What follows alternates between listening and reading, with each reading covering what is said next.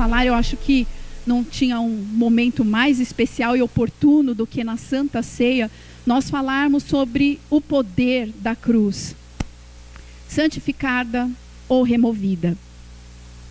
E para começarmos, nós vamos ler um texto lá em 1 Coríntios, no capítulo 1, versículo 18, o que o apóstolo Paulo diz.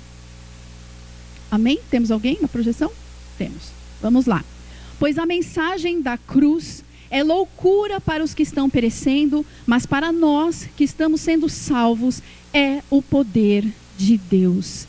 Glória a Deus. Então, o próprio Paulo diz que a mensagem da cruz, o que a cruz representa, para muitas pessoas é loucura, não é concebível, não dá para se entender racionalmente, mas para todos aqueles que creem, aqueles que são salvos, nós que estamos aqui, amém? É o poder de Deus. E para que nós possamos, de fato, receber todo o poder do que a cruz representa em nossas vidas, nós precisamos compreender o que de fato ela representa, para que nós possamos usufruir de todo esse poder que Paulo fala.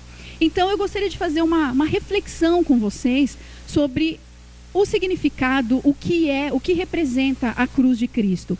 E muitas vezes nós até por conta da correria, quando algumas pessoas nos perguntam sobre a nossa fé, sobre acerca do nosso cristianismo, o que, que a cruz representa, muitas vezes a gente não para para pensar e para refletir, e às vezes a gente responde de pronto: ah, a cruz representa algo que o Senhor Jesus fez a meu favor.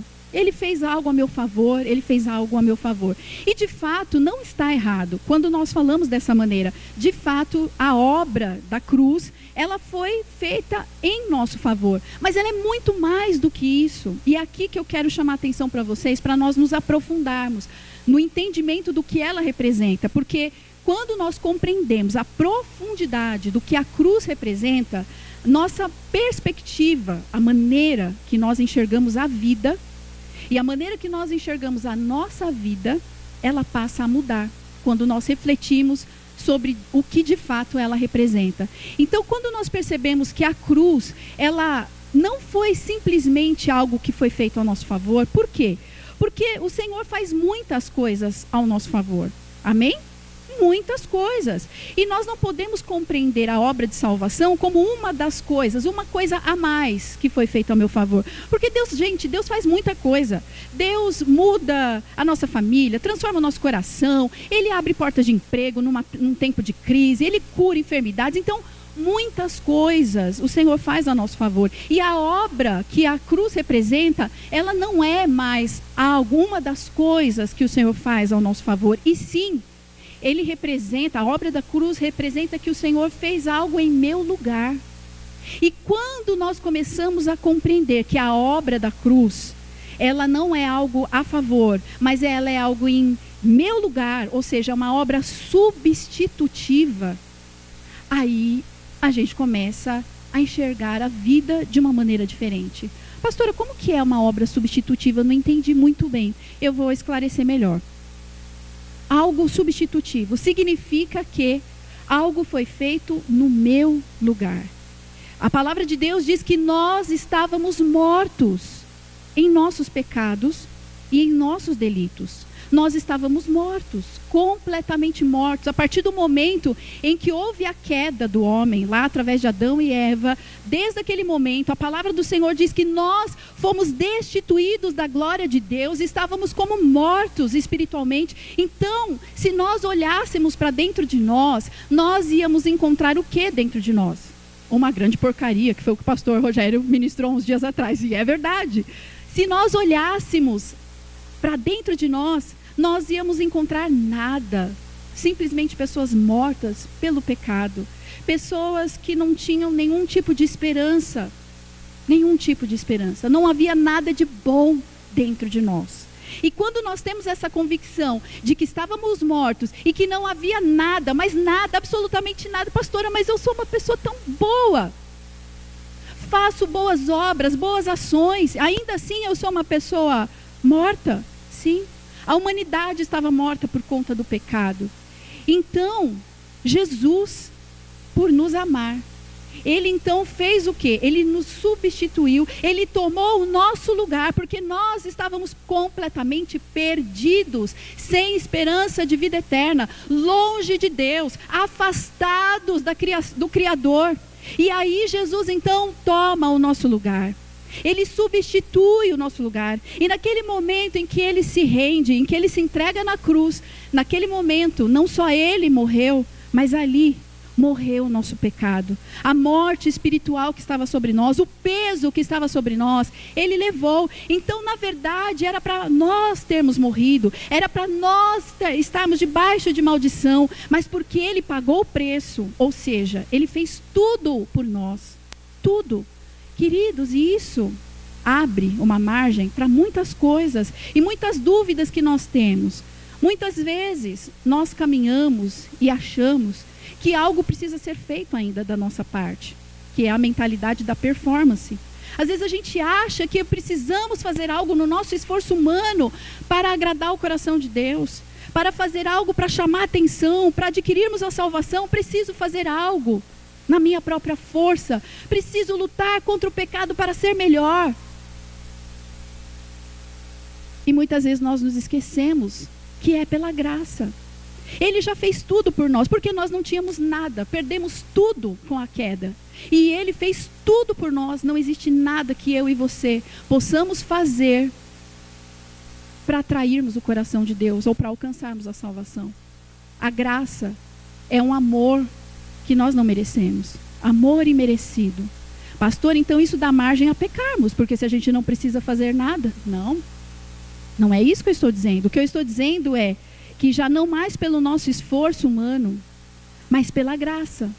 Porque entendemos que não merecemos, mas porque Ele nos amou, porque Ele nos salvou, porque Ele fez tudo por mim.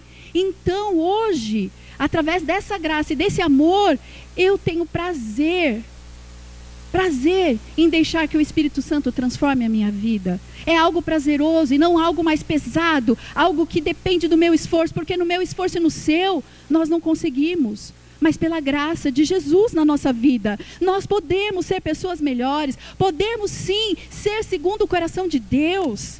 É isso que o Senhor diz na Sua palavra, e essa é a verdade da cruz. Então é uma obra substitutiva. E quando nós temos essa, essa essa perspectiva correta de que nós perdemos tudo, que não há nada bom em nós e que Ele pagou o preço, Ele fez tudo por nós, nós começamos a enxergar a vida de uma maneira diferente. Sabe aquela pessoa? Aliás, não existe, né? Uma pessoa morta que. A pessoa morreu, morreu. Mas vamos supor uma pessoa que morreu. Se a pessoa morreu, morreu e acabou. Agora imagina uma pessoa morta quando você pega e dá um presente para ela dá um presente para uma pessoa morta. Vai acontecer alguma coisa? Não. Agora, quando a pessoa está viva, a pessoa tem expectativas, ela tem sonhos, ela tem tudo, ela, ela quer viver. Mas uma pessoa morta, ela está morta.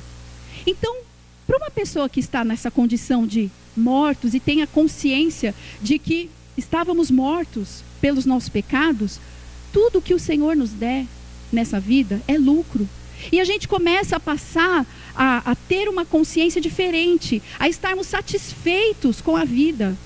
Não significa que acomodados com a vida, não é isso que eu estou dizendo. Tem situações que nós vamos ter que orar, é nobre, é justo que muitas vezes nós oremos a, pela vontade de Deus, o plano de Deus, para que as circunstâncias mudem ao nosso redor, mas a gente passa a estar mais satisfeito com aquilo que temos, menos murmuradores, menos reclamões a gente passa a estar satisfeito. Por quê? Porque estávamos mortos. Então tudo que vier a mim é lucro. Eu estava morto mesmo. Então tudo que o Senhor fizer na minha vida é bom. Ele fazendo, ele não fazendo, ele esperando ou não esperando, ele deixando de fazer, tudo está bom.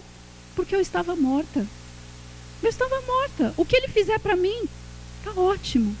Está bem feito. Nós começamos a mudar a maneira que nós enxergamos a vida. Esses dias atrás estava até conversando com o irmão e a gente estava falando sobre essa questão de sonhar, de projetar coisas boas. e termos expectativas, desejarmos, e Deus se alegra, queridos, Deus se alegra quando nós sonhamos, quando nós temos perspectivas, quando nós desejamos boas casas, desejamos é, boas faculdades para os nossos filhos, desejamos segurança, Deus se agrada e se alegra na prosperidade dos seus servos. Mas o que nós não podemos nos esquecer é que o nosso coração não pode estar nessas coisas. Ainda que desejemos, ainda que busquemos, devemos sim buscar os sonhos de Deus para vivermos o melhor, é promessa de Deus. Porém, o nosso coração não pode estar nessas coisas. Nosso coração tem que estar na cruz, tem que estar realmente na obra do que ela representa. Agora, por que que a, vocês já pararam para pensar por que, que a cruz representa o ministério de Jesus? Já pararam para refletir? dentre tantas obras que Jesus fez, a gente pode ler todos os evangelhos, nós vamos encontrar uma série de, de, de, de obras, de milagres, sabe? Muitos. É, é pão que o Senhor multiplicou, transformou água em vinho, o Senhor curou cegos, os dez leprosos, curou a mulher do fluxo de sangue e tantas obras. E por que que a cruz representa o ministério de Jesus? Poderia ser uma ovelhinha, né? Um pastor cuidando de uma ovelhinha. Enfim, mostraria o cuidado de Deus para com o ser humano. Mas por que a cruz? Já pararam para pensar? Por que não um peixe, uma ovelha? Porque sem dúvida, a cruz e o que ela representa, que é a morte de Cristo, a entrega de Cristo por nós, sem dúvida, essa mensagem ela ecoa muito mais no coração das pessoas. E é loucura, é loucura para quem não crê, é loucura. Alguém se entregar de livre e espontânea vontade por amor. E não é só uma entrega, a maneira que ele se entregou, a forma que ele se entregou, o tipo de morte que Jesus enfrentou, tudo isso representa um poder por trás. Em Gálatas, capítulo 3, versículo 13, diz que Cristo nos redimiu da maldição da lei, quando se tornou maldição em nosso lugar. Pois está escrito: Maldito todo aquele que for pendurado no madeiro. Maldito! Maldito todo aquele que for pendurado no madeiro. Olha que interessante. A crucificação, naquela época, né, os romanos instituíram a crucificação como meio de execução somente para aquelas pessoas maravilhosas da sociedade. aquelas pessoas que eram assassinos, eram os rebeldes, eram, enfim, roubadores e adúlteros e, enfim, era para a escória da sociedade. Por quê? Porque o Império Romano instituiu justamente um tipo de execução que ia trazer o pior, a pior tortura no corpo de alguém.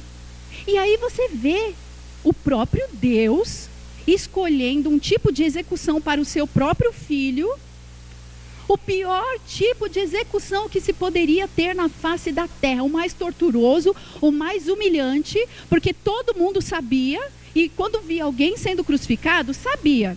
Ou a pessoa era um ladrão, ou a pessoa era um assassino, ou seja, boa coisa não era.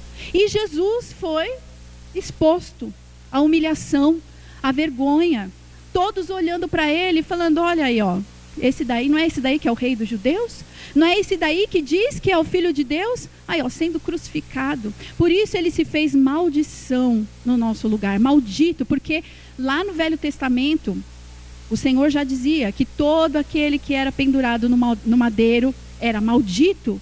Então o Senhor fez propositadamente. Ele escolheu essa morte. Você já parou para pensar o porquê?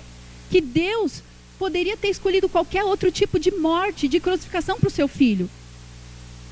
Bastava ele estar andando no meio da rua, pum, caiu, tropeçou, bateu a cabeça, morreu, acabou. Ele morreria do mesmo jeito, mas ele não sofreria tanto. Agora, por que, que um pai permite, deseja, escolhe a morte de um filho daquela maneira? Vocês já pararam para pensar? Como levar os nossos pecados. Mas ele poderia ter levado os nossos pecados morrendo de uma maneira mais amena, mais branda. Não uma coisa tão assim. Tanto é que quando ele chega para Pedro e fala: Pedro, está chegando a minha hora, eu vou ser entregue. Não, Senhor, imagina, eu não vou permitir que façam isso com o Senhor. E naquela mesma hora, Jesus repreende e fala: Reda-te, Satanás. Sabe por quê, queridos? Que o próprio Deus escolheu uma morte tão, tão dolorosa, tão horrenda.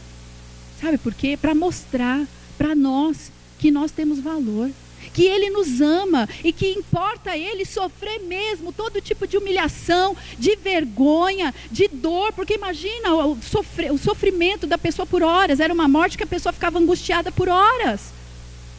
Ele quis mostrar, através da atitude dele, que Ele nos ama que ele se importa, que nós temos valor para ele. Ainda que a gente seja uma grande porcaria sem ele, mas ele olhou para nós e ele nos amou, ele nos desejou, ele nos quis ao seu lado e ele quis nos colocar em seu braço e falou: Eu pago o preço que pagar, eu pago o que tiver que pagar, da morte mais humilhante, para mostrar para os meus filhos que eu os amo. Queridos, e quando nós temos essa consciência do que Ele fez por nós e da maneira que Ele fez por nós, e foi uma escolha que Ele desejou, nós começamos a encontrar uma profundidade do amor de Deus que talvez a gente não conheça, que talvez a gente conheça apenas no intelecto, mas é importante que a gente compreenda no nosso coração e que a gente viva de acordo com esse amor. Por quê? Porque quando vier o inimigo com mentiras, ou quando você mesmo se olhar para você e não encontrar valor. E falar, mas puxa vida, mas ainda mais mulher, né? Que tem muito disso. Ah, mas eu tô gordinha. Esses dias atrás eu estava nessa neura, né? Porque aí fui fazer o regime, a imunidade caiu, aí, tá vendo? Então, assim, às vezes a gente olha para nós, a gente se acha inadequado, a gente não se valoriza. Meu irmão e minha irmã, se você não se valorizar, se você, em primeiro lugar, não se amar, eu não estou falando para você amar o pecado que está dentro de você. Eu estou falando para você se amar e você se valorizar. Se você não fizer isso, você vai estar desagradando o coração de Deus que pagou um preço tão horroroso por amor a você. E muitas vezes nós caímos nesse erro. Muitas vezes nós, ai, mas isso aqui não é para mim. Ai, eu não sei falar. Ah, mas eu não sei orar, mas eu não sei, eu não sei fazer esse trabalho, mas eu não sei, mas eu, ah, mas coitadinho de mim, justo eu o menorzinho lá da minha casa, o menorzinho da minha família, eu não tenho valor. Para com isso, meu irmão, minha irmã. Para com isso. Você tem valor sim.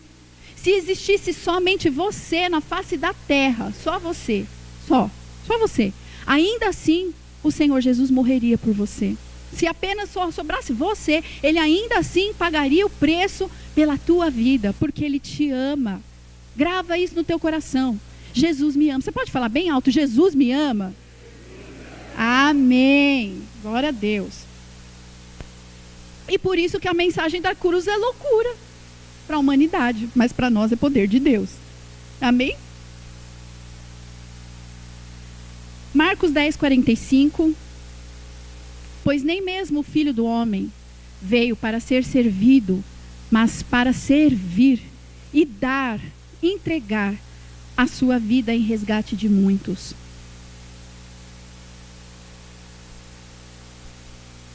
Entendido o que a cruz significa, o que ela representa, trazendo agora um pouquinho para a nossa vida, nós vamos ver que muitas vezes nós vamos encontrar algumas cruzes no meio do nosso caminhar.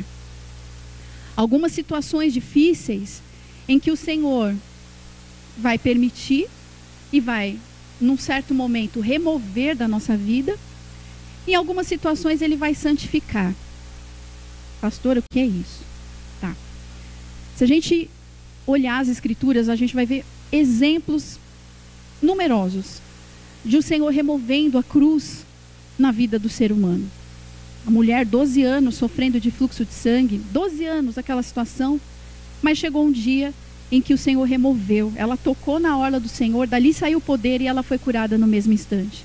Ali você vê inúmeras passagens, o Senhor curando, ressuscitando mortos e removendo a cruz na vida do ser humano. E assim ele vai fazer na minha vida e na sua. Vai ter momentos em que você vai orar por uma enfermidade e o Senhor prontamente vai te curar.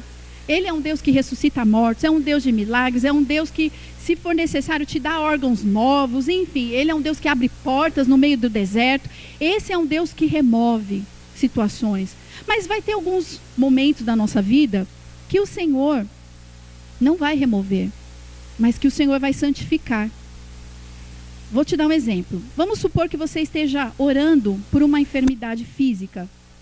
E aí você ora, o Senhor lá na hora, naquele momento, vem aquela unção no culto, e o Senhor te cura, te toca, e Ele remove aquela cruz de maneira milagrosa, e você nem precisa ir no médico, e glória a Deus por isso. Deus faz. Já vivi isso inúmeras vezes, eu sei que vocês também já.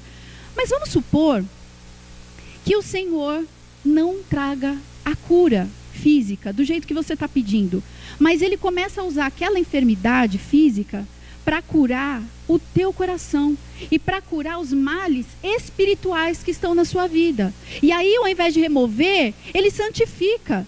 Aí eu pergunto para você: é melhor que a cruz seja removida ou santificada? Santificada, certamente. Porque tudo coopera, não é o que diz lá em Romanos? Todas as coisas cooperam para o bem daqueles que amam a Deus. Então, se aquela enfermidade está cooperando para o meu bem, para o meu bem-estar, para minha transformação, então é melhor que ela seja santificada. E vocês vão te convir que quando nós temos aquela circunstância onde o Senhor remove a cruz, a gente não tem dificuldade nenhuma, né?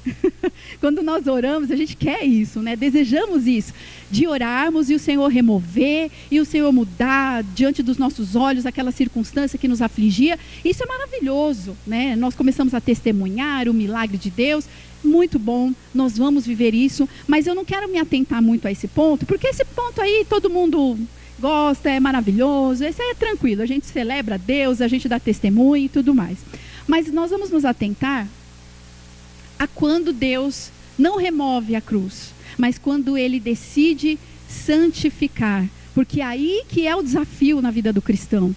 Não é fácil quando você clama, as coisas não acontecem, ou acontece ao contrário, né? Então não é um, um, algo muito agradável e por isso ele se torna um desafio na nossa vida. E é aí que nós vamos enfocar então um pouco mais, quando o Senhor decide santificar a nossa cruz ao invés de removê-la.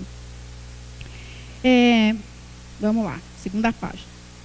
Já estamos no meio. Glória a Deus por isso. E aí, para podermos ilustrar melhor, eu trouxe a passagem de Jonas, sei se vocês conhecem a passagem de Jonas, é um livro curtinho, vale a pena ler quem não conhece a história. Mas é interessante porque uma das coisas que começa a acontecer na vida do ser humano, quando Deus começa a santificar a cruz na nossa vida, pelo menos ao preparar a palavra, né? Vocês me perdoem se tem outras, mas eu pensei em duas situações que pelo menos é o que acontece na minha vida, né? Se não acontece na vida de vocês, vocês deletam, mas pelo menos na minha vida acontece, já aconteceu, e pode ter outras situações também. E aí, de repente, uma margem para o Domus para a gente estar tá conversando amanhã, se vocês tiverem algo diferente disso. Mas duas coisas acontecem muito interessantes. Primeiro, nós desejamos fugir da cruz. Quando Deus começa a querer a santificar a nossa vida, a gente desesperadamente quer fugir. É o famoso vazar, né? Da área, fugir. A gente não quer saber, a gente quer fugir. E uma segunda situação, quando nós não fugimos, nós queremos terceirizar a cruz. Eu não sei o que é pior. Ou é fugir, ou é o terceirizar a cruz para outra pessoa, para a igreja, enfim, menos para a gente. A gente terceiriza e aí depois da parte da terceirização vocês vão dar risada, porque geralmente sobra para quem, pastor Rogério? A terceirização? O pastor Rogério. Mas é claro, as costas é larga, bem larga. E aí acaba sendo ele o motivo da nossa cruz, porque ele não ora o suficiente porque ele não prega o suficiente, porque ele não faz a parte dele o suficiente. Então, nós vamos ver essa parte depois. Mas nós vamos nos atentar à história de Jonas, porque ela é bem, bem interessante e retrata bem essa questão da fuga. Quando Deus quer santificar, quer usar a cruz para transformar e a gente quer vazar da área. Então, só para sintonizar um pouquinho a história, é, havia uma cidade chamada, chamada Nínive, e Deus estava muito furioso com aquela cidade, muito aborrecido com o povo da cidade. Por quê? Porque eles estavam fazendo atrocidades, abominações para com Deus, e Deus estava muito triste, muito chateado. Chegou para Jonas, Jonas era um profeta, e falou: Jonas, o negócio é o seguinte: eu quero que você vai lá na cidade de Nínive e você vai abrir a tua boca e você vai falar para aquele povo que eu vou destruir aquele povo, porque a abominação dele já chegou até o meu limite e eu vou destruir aquela cidade. Eu quero que você seja o porta-voz das más notícias. Né? Então, era esse contexto do livro de Jonas que nós vamos acompanhar. Jonas, capítulo 1, versículo 3. Aí, Jonas, olha que bonitinho. Jonas foi muito fofo, porque ele se dispôs. Na hora que ele ouviu Deus chamando ele, ele se dispôs. Mas para fazer o quê? Vamos lá. Mas Jonas se dispôs para fugir da presença de Deus, dirigindo-se para Tarsis. Ele desceu à cidade de Jope, onde encontrou um navio que se destinava àquele porto. Depois de pagar a passagem, embarcou para Tarsis para fugir do Senhor. Na minha tradução, está falando nessa última parte, está falando assim, que ele embarcou para Tarsis para fugir bem longe, e deixa bem claro que é bem longe do Senhor. Então ele pegou, ele quis saber qual era a passagem que levava para mais distante da cidade de Nínive. Qual é a cidade mais distante que você tem a passagem aí? Ah, é uma cidade chamada Tarsis. Pois é, ali porque eu vou mesmo. Ou seja, ele queria ir fugir mesmo, muito longe de Deus. E aí, se você parar para pensar, por qual motivo será que Jonas quis fugir tanto assim da presença de Deus? Será que a mensagem que ele ia carregar, ele achou que Deus era tão cruel? Fala, puxa vida, mas eu que vou chegar para aquele povo e falar que Deus quer destruir a cidade? Puxa, que dó! Que dó daquele povo, que Deus mais sem coração, que Deus mais sem compaixão e vai querer me usar para ir falar. Vocês acreditam que era essa a motivação de Jonas, de Jonas ter fugido da presença de Deus? Hum, sim, não. A gente vai acompanhar, a gente vai ver se era esse mesmo o motivo dele querer fugir. Aí o que, que aconteceu? Jonas, vamos avançar um pouquinho a história.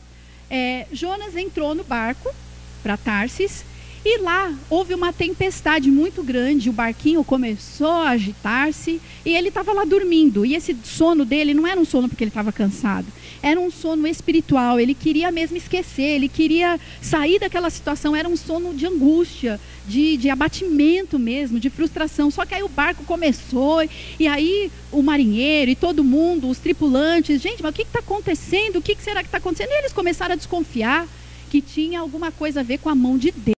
Deus e que não era uma simples tempestade. Resumindo a história, depois vocês leem lá a história de Jonas, mas eles perceberam que era por conta de Jonas e Jonas reconheceu que era por conta dele mesmo, por conta da desobediência dele. Ele falou: Não, eu sei que tudo isso está acontecendo é por causa da minha desobediência, é o meu, é, o meu negócio é eu e Deus. E aí o pessoal falou: Olha, não quero nem saber, é problema teu e Deus, então resolve aí com o teu Deus e tipo, sai da minha embarcação, que você está trazendo é coisa ruim para minha embarcação. E aí lançaram Jonas no meio do mar e ele foi lançado dentro de um, uma boca de um peixe, a Bíblia fala que era um peixe grande, e lá ele ficou por três dias dentro daquele ventre, falando com Deus, se arrependendo, e Deus o abençoou, Deus deu uma nova chance, e aí então Jonas pega e vai, volta para Nínive, obediente agora dessa vez, e ele começa então a fazer aquilo a qual Deus o havia pedido para fazer. Começa a profetizar, gente, o negócio é o seguinte, Deus vai destruir a cidade, porque vocês estão desagradando a Deus e tal, e enfim, ele começa a fazer exatamente aquilo que deveria ter sido feito desde o início. E aí, é, olha o que, que aconteceu. Jonas, ao profetizar que Deus iria destruir a cidade, Jonas capítulo 3, versículo 10, olha o que acontece. Deus viu o que eles fizeram e como abandonaram os seus maus caminhos. Ou seja, os ninivitas se arrependeram dos maus caminhos. Então, Deus se arrependeu e não os destruiu como tinha ameaçado. Porque eles se arrependeram, se quebrantaram, Deus mudou, se arrependeu, falou: olha, então eu não vou mais destruir a cidade como eu havia dito. E lá em Jonas capítulo 4, versículo 1, olha que interessante. Mas Jonas ficou profundamente descontente com isso e enfureceu-se. Uau! Ou seja, Jonas, ele não estava com aquele coração cheio de compaixão. Não foi por esse motivo que ele fugiu da presença de Deus se fosse esse motivo, ai, a palavra é muito pesada, coitadinho daquele povo, ele ia ficar feliz com o povo se arrependendo. Mas ele ficou o quê? Enfurecido, profundamente descontente. Sabe por quê, queridos? Porque, na verdade, Jonas precisava ser santificado através daquela situação. Deus estava querendo não só mudar a história dos ninivitas, mudar a sentença deles, mas estava querendo trabalhar algo no coração do profeta. Alguma coisa no coração dele não estava bom, não estava adequado. Por quê? Porque no mínimo deveria haver uma compaixão, assim como Deus tinha compaixão. O povo estava se destruindo, o povo estava ali desagradando a Deus, e na hora que veio a mensagem, olha, Deus vai destruir, o povo se arrependeu. E naquela hora Deus teve compaixão, assim como Jonas, sendo profeta e mensageiro de Deus, também deveria se compadecer e amar as pessoas que estavam ali prestes a morrer. Isso nos mostra, querido, nos revela que muitas vezes algo que está lá no nosso coração, algo obscurecido e que Deus precisa tratar, Muitas vezes ele vai permitir a cruz, ele não vai remover, ele vai permitir para que ele possa trabalhar naquela situação, naquela área da nossa vida. Deus muitas vezes trabalha assim. E nós precisamos compreender.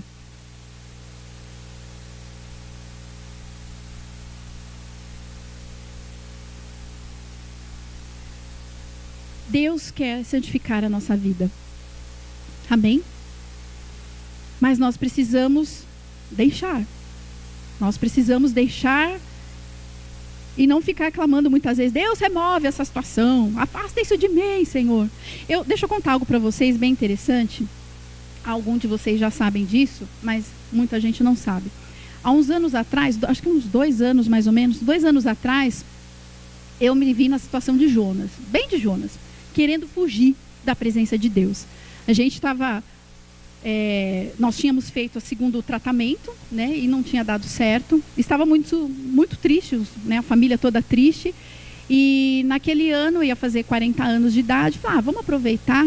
Eu, eu queria fugir da presença de Deus, sabe? E aí, vamos aproveitar e vamos fazer uma viagem na família, esquecer tudo isso. E vamos viajar e vamos ir, enfim. E aí nós resolvemos ir para Miami. Meus pais nunca tinham ido. E ali nós fomos. Tristes, mas no meu coração o desejo era fugir. Quero ir para mais longe. Qual é a nação mais longe que tem? Eu quero fugir.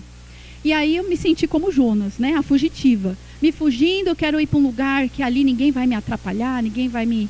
Sabe, eu quero esparecer a cabeça e tudo mais. Enfim, mas eu estava com o meu coração bem endurecido. Fugitiva de Deus. Só que ali, olha que interessante, na semana que a gente foi viajar, a gente não sabia disso. A gente só descobriu quando chegamos lá em Miami que ia passar o furacão. E aí eu falei, meu Deus, é o tal da, da Irma, né? Que até hoje eu não esqueço o nome da, da bendita da, do, do furacão, a tal da Irma. Chegamos lá e justamente ia passar bem naquela semana que nós estávamos para ali para esquecer, né? Para fugir dos problemas, das dificuldades. E eu falei, Deus amado, misericórdia. Eu falei, eu falei a gente veio aqui para esquecer o problema, arrumamos outro. e eu falei, o pior de tudo, ainda trouxe a família para morrer junto comigo. Eu falei, se morreu e o marido, tá bom, mas aí traz o pai, a mãe. Eu falei, eu sou filha única, a família já era. A família vai morrer aqui em Miami. Enfim, gente, que medo, mas que medo, que medo, que medo. Esse é um dos medos que eu sempre falo, né? Que o Senhor está tratando na minha vida o medo, e esse foi um dos medos, sem dúvida, um dos maiores que eu vivi na vida, porque não tinha nem como a gente voltar. As pessoas que tinham condições mais, né, que eram mais abastados financeiramente, os brasileiros compraram passagens e voltaram. Só que a nossa passagem era justamente no dia que estava previsto ele passar. Então, assim, estavam prevendo que iria passar ou sexta-noite ou sábado de manhã. E o nosso voo era sexta-noite. Então, a chance da gente ficar por ali era imensa, imensa, imensa, imensa, e não tinha o que fazer. E aí foi aquela semana, né, e tal. E aí teve uma hora que eu tive que falar com Deus, né? Eu já estava no peixe, já fazia três dias engolida pelo peixe e tive que falar com o Senhor. E naquele momento eu clamei com toda a minha alma, com todo o meu coração, e eu falei: Senhor, tem misericórdia, já não basta o tratamento que não deu certo, que já foi complicado, já o emocional está todo, todo abalado, todo, né? E aí, olha que interessante, aquela situação do tratamento, realmente Deus não removeu. Né? Aquela situação ele está santificando ainda, digamos, né? Uma situação que ainda está acontecendo, ele não removeu. Igual Paulo, né? Senhor, remove de mim esse espinho. E o Senhor falou: minha graça te basta e pronto. Essa situação não removeu. Mas olha que interessante a situação que veio depois, que é a situação justamente do aeroporto, né? A gente vê o nosso voo saindo. Ali, gente, foi milagre de Deus. E ali eu vi Deus, é, não, ali ele removeu, ali ele não santificou, mas ele removeu a circunstância, porque foi de uma maneira tão milagrosa que nós pudemos pegar aquele avião. Vocês não fazem ideia. Quando nós chegamos no aeroporto, tudo fechado, os guichês da maioria das empresas, as maiores empresas aéreas, tudo fechado, fechado, fechado, fechado. E só tinha a nossa empresa, né? A empresa que a gente viajou, duas empresas, duas empresas que estavam com o guichê aberto. E até então a gente não sabia se o aeroporto ia fechar, porque também o guichê podia estar aberto, a empresa está funcionando, mas se o aeroporto fechasse, não tinha o que fazer. E nós estávamos completamente na dependência de Deus. E ali a gente olhou no painel até hoje. Eu tirei uma foto, deixei registrado para guardar de recordação. A gente olhando aquele painel enorme, tudo cancelado os voos. Cancelado, cancelado, cancelado, cancelado, cancelado. Só tinha o nosso e mais um que acho que era para América Central, algum país assim, e o nosso. E eu falei: "Deus!" Eu falei: "É o Senhor. É o Senhor, porque nessa situação, quantos brasileiros a gente estava ali no, conversando no aeroporto que iam passar todo aquele período, aquele final de semana ali no aeroporto, não tinha o que fazer. E aí a gente embarcou, viemos, graças a Deus, e deu tudo certo. Mas ali, gente, eu vi o poder de Deus na mesma situação que a gente estava vivendo em volta daquele tratamento. Uma situação, Deus santificou e está santificando até hoje. E na outra situação, Ele removeu. E Ele falou meu coração quando eu cheguei ao Brasil. Eu falei, filha, eu fiz questão de mostrar para você aquele painel para mostrar o meu poder na tua vida, mostrar o meu amor, o meu cuidado. Foi assim questão de minutos e segundos, porque o aeroporto depois que o nosso avião saiu, o aeroporto fechou e o Irma acabou passando o sábado de manhã e ele ia pegar em cheio Miami. E ele acabou indo acho que pela outra costa, né, uma coisa assim, enfim. E Deus assim foi uma experiência, uma das experiências mais grandiosas que eu vivi nas mãos de Deus. Na mesma circunstância, o Senhor removendo, e na mesma circunstância, Ele santificando. Então é a nossa dependência, queridos. Deus quer a nossa dependência exclusiva dEle. Ele quer a nossa vulnerabilidade. Ele deseja isso. E quando nós começamos a querer segurança demais, quando nós queremos, sabe, é, ter segurança, muita segurança na vida, não que nós não devemos ter, devemos, mas quando o nosso coração está desejoso demais por segurança, por cuidados e por tantas coisas que essa vida é atrativa, nós deixamos de depender de Deus. E Deus se agrada da vulnerabilidade, é uma dependência dele. Quando a gente se encontra como crianças frágeis na dependência dele, é dessa maneira que a gente agrada o coração dele e é dessa maneira que ele se move e ele começa a transformar a nossa vida. Se você olhar para a tua vida. Você vai ver circunstâncias e situações que Deus vai mover, ou já moveu rapidinho. Mas tem outras que talvez deva estar demorando. Que talvez você não tenha mais paciência, não tenho forças mais para orar, pastor. Eu não consigo mais, já não sei nem como orar, não tenho nem palavras mais para orar. Essa situação não muda. Você já parou para pensar que talvez Deus esteja santificando?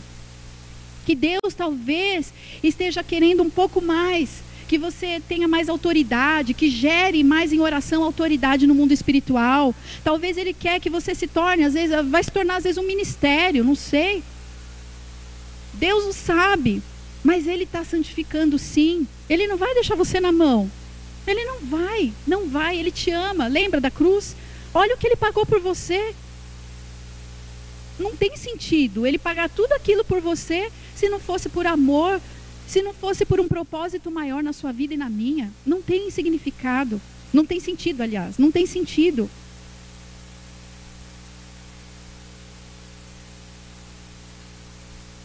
Amém. Queridos, quando nós fugimos da cruz, como Jonas fugiu de uma situação que Deus queria tratar o coração dele, muitas vezes denota, não estou falando que é sempre, mas às vezes a nossa fuga ela representa muitas vezes uma fuga de querer encarar os problemas e as dificuldades difíceis da vida. Né? Às vezes porque a gente quer poupar o nosso coração de sentir dor, de sentir frustração, ou porque nós já fomos muito frustrados, muito decepcionados, muito machucados. E é um mecanismo de defesa muitas vezes da nossa alma, de querer proteger, de querer preservar a nossa alma, de ser machucada de novo. E sem perceber, a gente levanta muros de proteção inconscientemente, nos afastamos dos relacionamentos porque não queremos conflitos. Nos afastamos muitas vezes do esposo, da esposa, já não o vemos mais como parceiros, simplesmente, ah, compartilhamos a mesma casa, a mesma comida, a mesma cama, às vezes, quando compartilha, como o pastor Rogério falou. Mas já não somos mais companheiros, não abrimos o nosso coração, não nos expomos às pessoas. E sabe o que, que acontece quando a gente faz isso? Parece um mecanismo muito bom de defesa, né? Ah, eu vou me, não vou ter muitos relacionamentos, vou ficar com o pé à frente, outro atrás e tal, não vou me envolver muito porque assim eu também não me machuco. Ótimo, legal. Só que existe um problema muito sério. Primeiro que isso vai gerar solidão. E solidão é algo muito ruim. Sim? E uma outra situação que nós deixamos de viver o melhor de Deus. Com medo do que as pessoas vão nos fazer, vão nos ferir, nós deixamos de viver, de viver os milagres, de viver a bondade, o amor uns com os outros. Então tudo isso passa a ser afetado quando a gente foge dos problemas. Isso trazendo os relacionamentos, mas vamos tentar aprofundar. E quando o problema é dentro de casa? Quando nós fugimos dos problemas. Não queremos encarar os problemas. E eu me lembro, eu estava lendo um livro esses dias atrás que o Edinho me emprestou, um livro muito bom, eu tenho falado para algumas pessoas, chama De Dentro para Fora. É uma transformação que o cristão precisa viver de dentro para fora. É um livro maravilhoso, recomendo para todo mundo, é do Larry Crabb. E ele fala que tinha, ele conta um exemplo de um pastor, um pastor muito é, amado, muito querido na igreja, uma pessoa já com bastante experiência, e ele era visto aos olhos da, das pessoas, né, como uma pessoa muito centrada, aquela pessoa equilibrada, com bons conselhos, tudo estava bom, apaziguador, você não via nenhum tipo de, de cólera nele, de ira, sempre aquela pessoa centrada, bons conselhos. Então, aos olhos de todo mundo, era uma pessoa muito espiritual. Sabe, aquela pessoa que você tem prazer de buscar um conselho, você fala, nossa, que uma palavra agradável, é uma pessoa temperada, é um cristão maduro, é um ótimo cristão. E de fato era. Só que olha que interessante, o perigo. Dentro de casa, a imagem que a esposa tinha desse marido era uma imagem um pouquinho diferente. Porque quando os filhos chegaram na fase da adolescência, os filhos começaram a ter problemas na escola, problemas de nota, problemas emocionais, psicológicos, enfim. E aí foram procurar um psicólogo. E o psicólogo falou para a mãe, né? Falou, olha, nós vamos ter que conversar com seus filhos, tentar ver quais são os problemas, as dificuldades que ele está passando e tal, para a gente poder ajudar. E a mãe ficou em pânico. A mãe ficou desesperada só ao saber que tinha que chamar o filho para conversar. E aí o psicólogo não entendeu muito bem. Falou, ah, por que, a mãe ficou desesperada só porque tem que chamar o filho? E aí o psicólogo, ao conversar com a mãe, descobriu o real problema. Percebeu que, na verdade, aquele homem, que era sábio, todo apaziguador, todo, né, aquela pessoa super, né, moderada, na verdade ele era daqueles de fugir do problema. Então a mãe ficou desesperada, porque falou assim: se eu dependo do meu marido para conversar com meu filho adolescente, para enfrentar situações difíceis, para tocar em assuntos complicados, mas que precisam ser tocados, então eu estou na roça, estou numa situação complicadíssima. Por quê? Porque o marido era de fugir.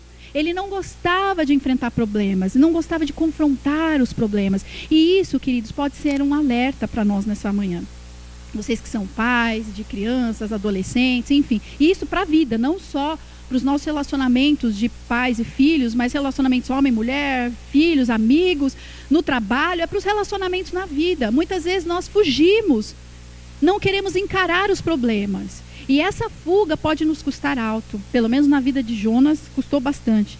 E que a gente não precisa ser engolido por um peixe, né? para descobrir isso. Então a melhor coisa, pastora, mas tem situações que é muito complicado você encarar e tocar em áreas quando as pessoas nos ofenderam. São situações delicadas, sim. Sem dúvida, tem situações que não é simplesmente ir lá e vou conversar.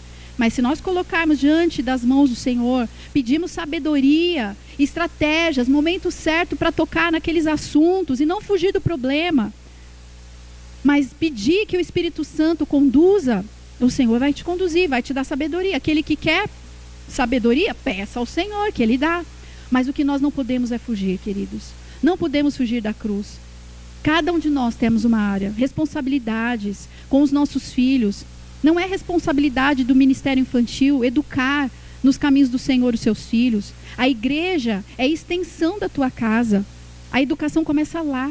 É lá que você começa a ensinar a palavra de Deus. E não só ensinar, mas que você vive a palavra de Deus e deixa o seu filho ver Jesus em você. Você vivendo a palavra. E aí, essa é a maior escola. E a igreja, ela agrega, ela é uma extensão. Mas nós não podemos fugir, não podemos fugir das nossas responsabilidades como servos e servas de Deus. Amém? Glória a Deus.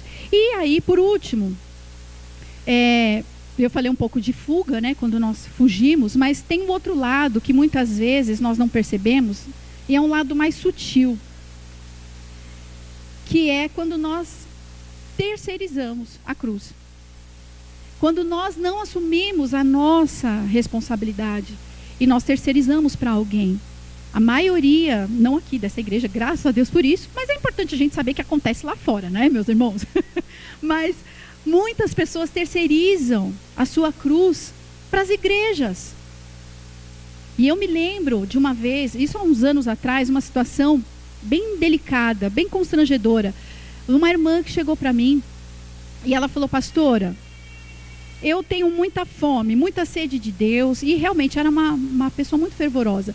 Mas o meu marido é muito apático com as coisas de Deus. Ele vem na igreja, é um bom cristão, mas ele é muito apático, ele não tem essa fome que eu tenho. E o que o meu marido precisa é andar com um homem ungido. Sabe, um homem ungido? Assim, tipo um pastor, assim, tipo o seu marido. Sabe assim? Ela não falou diretamente isso, mas eu entendi, porque eu falei, nossa, marido ungido, né? Que bênção, né? Ela falou, eu preciso andar com seu marido. Tipo, é o seu marido que vai converter, meu marido vai deixar o homem forte e, fi, e firme, cheio de fome de Deus e tal. Eu falei, não, minha irmã. Eu falei, deixa eu te explicar uma coisa. Essa responsabilidade é sua. Não é da igreja. A igreja é parceira. Nós estamos aqui para te ajudar a carregar a cruz.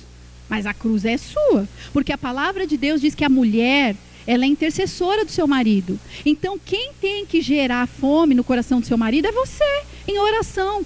Eu falei, eu vou te ajudar.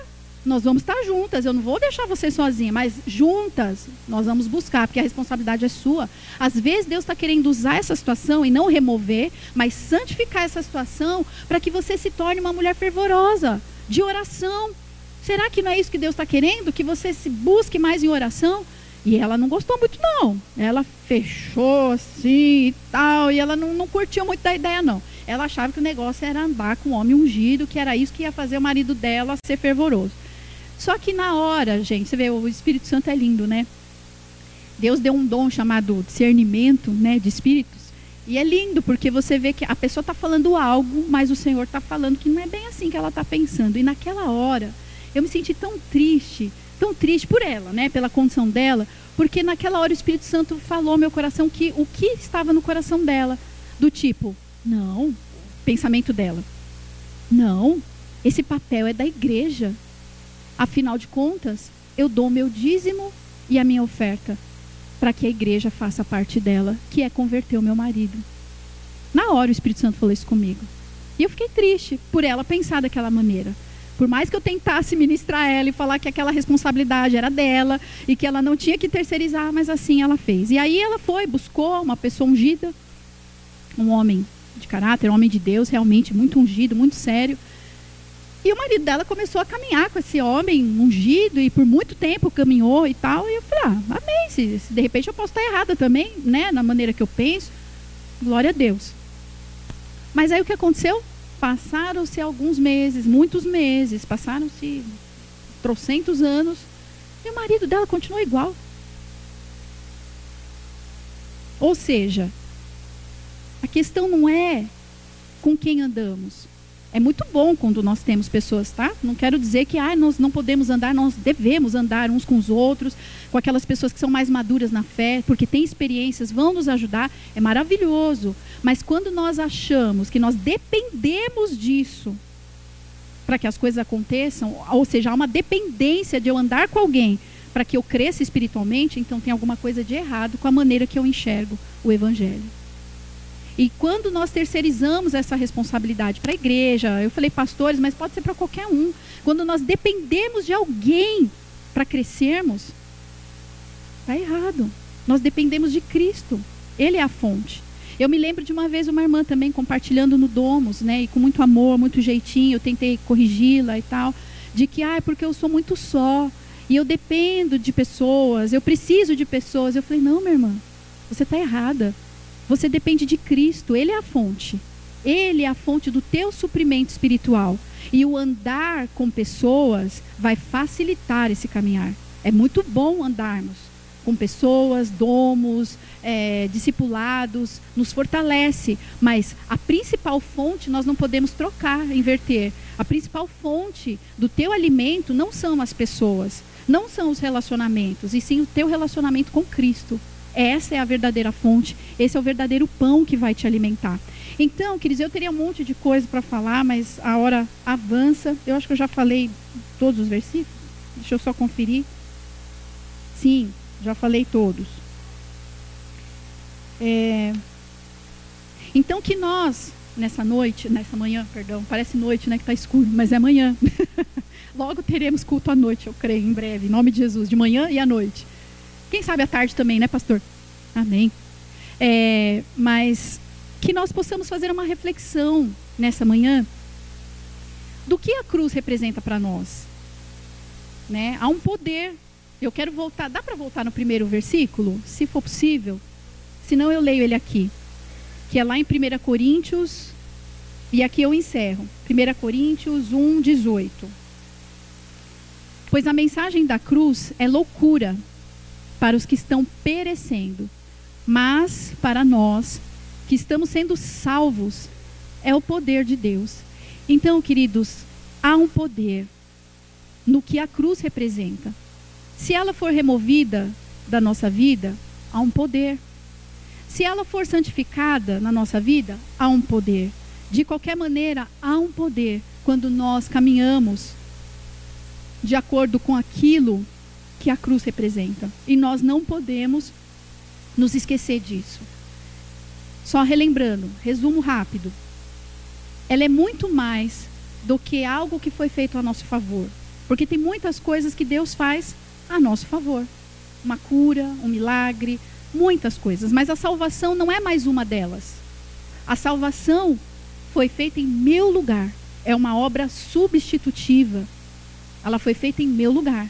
Era para eu estar morta. Era para eu estar enlameada pelos meus pecados. Não tinha nada de bom dentro de mim. Nada. Nada, absolutamente nada. Nada de bom. Então, nós perdemos tudo. Tudo com a queda do homem, não tinha mais nada. Mortos. Essa era a nossa condição. Mas porque ele substituiu, ou seja, ele tomou o nosso lugar, nós passamos a ter vida. Nós passamos a ter esperança. E então, quando nós caminhamos com a perspectiva correta do que a cruz representa, a gente vai estar muito mais satisfeito com a nossa vida. A gente vai encarar os problemas de uma maneira muito mais suave. Não significa que elas não vão causar dor, Amém? Eu dei o meu exemplo pessoal, o tanto que a maioria de vocês acompanharam e tem acompanhado até hoje, o quanto essa situação nos causou dor. Mas em nenhum momento eu subi aqui para pregar e falar que Deus não tem o poder de mudar qualquer situação. E eu ainda sei que Ele pode mudar. Se assim Ele quiser mudar essa situação específica na nossa vida, Ele é poderoso. Nunca cheguei aqui para pregar e falar que não, Deus não tem o poder, não é bem assim. Ele tem o poder. A questão é, eu só não sei se é a vontade dele remover a dor, as circunstâncias, ou santificá-la, ou usar a dor, as circunstâncias, para gerar algo bom, um benefício para mim mesmo, um benefício para o meu ministério, sem dúvida. Hoje eu tenho falado para vocês, pessoal do discipulado, não me canso e não tenho vergonha de falar isso para vocês. O quanto meu ministério pessoal mudou a partir do momento que eu fui lá para o fundo do poço. Quando eu passei essa dor extrema, como mudou a minha perspectiva de dor? Como eu passei a ter mais empatia pelas pessoas? Como eu passei a ter mais amor, mais paciência com as pessoas? Então, algo bom, algo bom foi gerado no meio dessa dor. Deus não removeu, mas Ele está santificando e está trazendo benefícios para todo mundo, não só para mim. Então, meus queridos, a gente precisa entender e também não aceitar fugas, não aceitar fugas, Sabe, uma outra fuga, eu preciso rapidinho, só porque agora eu me lembrei, é muita coisa para falar. E eu gosto de falar bastante. Pastor está aqui? Não. Ele surgiu, sumiu? Ah, ele está ali. Então, se ele tivesse aqui, eu já parava. Mas ele está ali ainda. Então, dá uns dois minutinhos ainda para mim. Mas o que, que acontece? Algumas vezes nós usamos, e aqui eu queria que vocês prestassem muita atenção. Às vezes, até o nosso próprio ministério pessoal, nós colocamos acima do propósito de Deus. Porque foi isso que aconteceu com Jonas. Jonas estava mais preocupado com a sua reputação como profeta. Por isso que ele se enfureceu. Porque ele sabia, no fundo, no fundo, que ele ia se sentir envergonhado. Deus, ele sabia que Deus era bom, que Deus ia mudar de ideia no final das contas. Ó, Deus está falando que é para destruir. Só que o povo se arrependeu, Deus mudou de, de ideia e não destruiu aquela cidade. E é por isso que o profeta ficou com a cara no chão, com cara de com vergonha, se sentiu humilhado, se sentiu, enfim. A reputação dele falou muito mais alto do que a compaixão por aquela cidade. Então, muitas vezes nós temos que tomar cuidado. Nosso ministério pessoal, nossa vida, nossos dons estão a serviço de Deus mas ele tem que, ele tem que estar exatamente no lugar que ele deve estar debaixo da cruz, do poder da cruz. Porque quando nós usamos o nosso próprio ministério pessoal em detrimento do plano perfeito de Deus, e tem muita gente que usa a igreja para promoção do seu próprio ministério pessoal. Tem pessoas que usam vidas, ovelhas, para o seu próprio para promover o seu próprio ministério pessoal. Então, queridos, Deus não se agrada. Deus não se agrada. Nosso ministério pessoal tem que estar debaixo da cruz, servindo a um propósito maior, que não foi o caso de Jonas.